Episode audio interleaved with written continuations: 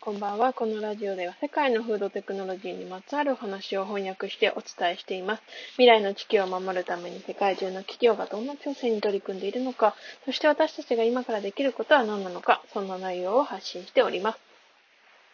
はい、皆さんす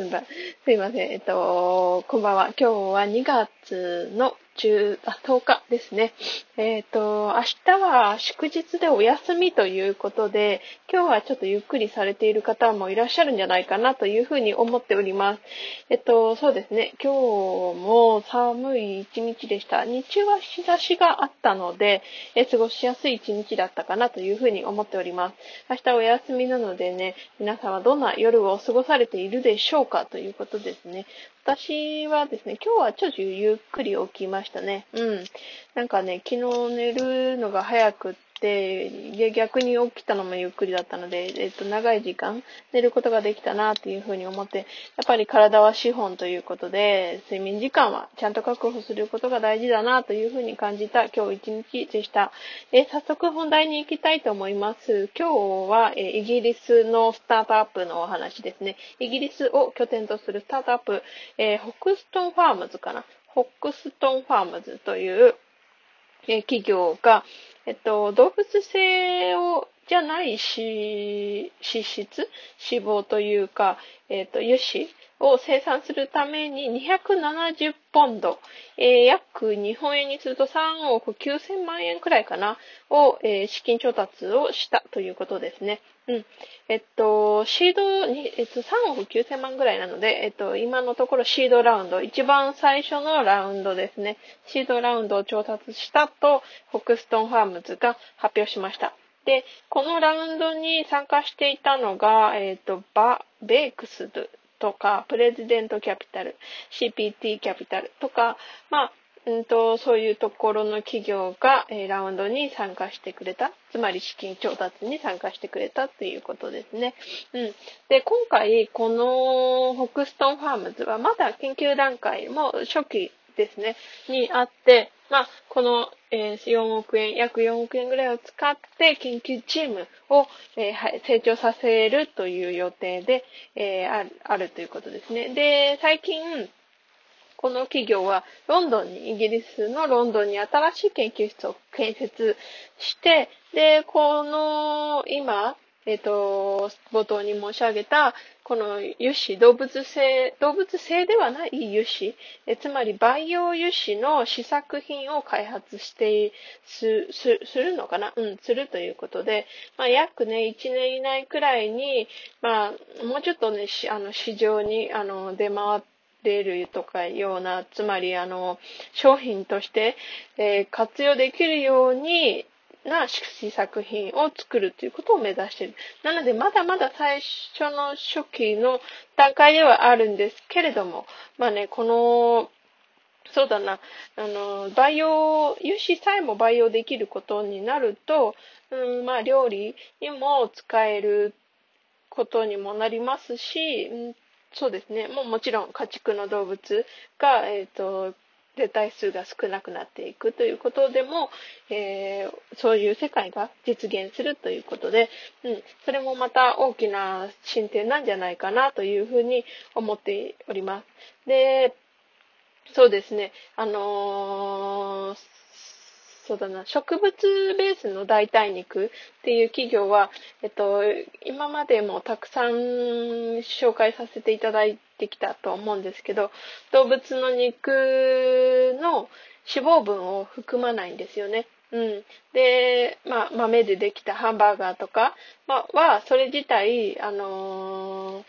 し、油が出ないじゃないですか。豆でできたハンバーガーを焼くときに油ができ出ないから、まあ、焦げてあったりとかもするんですよね。だから、あのー、今までは、そういう大豆製品で作ったパテとかをフライパンで焼くときは、ココナッツオイルとか、あとひまわりオイルとかを、えー、大豆製品の肉を作ってる企業はそういう油を使っ、オイルを使って焼いてたんですね。うん。でも、この、えっと、ホクストンファームズが、えー、開発、まあ、これからするであろう培養の油脂を使えば、えっと、そうですね。それも、えっと、動物、家畜動物由来ではないし、で、なおかつそれを大豆製品を焼くということで、両方とも、えっ、と、ビーガン対応となりますし、動物、アニマルフリーのもので、えー、焼くことができるということですね。うん。だからそういう、なんだろうな、そうだな、動物製品じゃないものを焼くときに、うーん、ガチガチの油脂で焼くということの必要性がなくなってくるから、そういう意味で、えっ、ー、と、この企業が役に立つ、まあ、そうだな、あのー、んじゃないかなというふうに思いました。で、他の培養肉みたいな会社と同じように、このホクストンファームズっていうこの企業は、まあ、生きている動物を傷つけてしまったり、あとは殺したりすることなく、生きている動物の細胞から抽出するということですね。で、その抽出した細胞を、えー、増殖させて、えっ、ー、と、と培養の、えー、油脂を作るということですね。うん。で、まあ、あの、工程としてはそんな感じですね。うん。筋肉細胞を抽出して、えー、脂肪細胞を抽出する。で、次にバイオリアクターですよね。えっと、増殖させる機械で増殖させて、で、動物性の油脂と同じ脂肪を、えー、作ることができるということですね。うん。だから、そうだな、今後は、えっと、この、ホクストンファームズっていう企業が植物ベースの代替企業に、のとの一つとしてなるかはまだね、あの、未知数なところではあるんですけれども、まあ、これからのこの企業の展開していく、えー、そうだな、うん、まあ、方向性とか、あとは残す実績とか、あと市場にどのぐらい参入できるかとか、あと、そうだな、製品自身のその油脂としての成分、製品をどれだけの代替企業、代替食品の企業に受け入れられて、まあ、で、最終的には顧客に受け入れられるっていうような形で、えー、まあ、広まっていくと思いますので、うん、そこはね、あの、これから期待したいところではあるかなというふうに思います。で、培養肉の分野っていうのは、競合の他社が結構もう出てるんですよね。でも、この今回言ったホクストンファームズは、えっと、培養の脂肪のみに焦点当ててるんですよね。だからそういう意味では、結構なんかこう、一歩、あの、なんだろう、他との、企業との差別化ができているっていうことで、うん。で、まあ、他の例をちょっと挙げると、バルセロナ。バルセロナのを拠点とする CUBIQ Foods、Foods かな？ CUBIQ はね、CUBIQ、Q ですね。 Foods は FOODS で、フーズも培養の脂肪を作ってるんですよね。で、去年は、えっ、ー、と、そのキュービックックフーズは、自身のね、生産を拡大するために、1840万米ドルを調達したり、あとはイスラエルを拠点とするスタートアップのミートテックという企業は、3D プリントを作る 3D プリントで作る培養肉の脂肪構造の作成に、えー、成功したというふうに発表しているんですよね。まあ、あのこういうふうなところはちょこちょこちょこ出てきてはいるんですけど、こういうふうに、あのー、まだね、あのー、なんだろう、培養肉が、えー、肉を作るというだけじゃなくて、培養の脂肪を作るというところにフォーカスを当てているという企業は本当に少ないので、だから、えっと、今回、この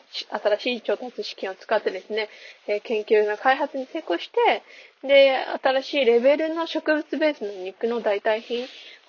え作る可能性、作ることができたら、まあ、なんかそうだな、一歩引いてて、えっ、ー、と、培養脂肪の企業というような感じで、先行者優位という感じで取れるんじゃないかなというふうに思いました。はい、今日はこの培養脂肪にフォーカスを当てた企業の資金調達のお話をさせていただきました。明日はお休みですのでね、えっ、ー、と、ちょっとゆっくりの配信になって、遅い時間のね、配信になってしまいましたが、えー、聞いていただけると嬉しいなと思います。明日の祝日ということで、建国記念、建国記念の日ですね。うん。では皆さんゆっくり、えー、休んで、またね、えっ、ー、と、金曜日からのお仕事に備えていただければなというふうに思いました。今日も最後まで聞いてくださりありがとうございました。また明日お会いしましょう。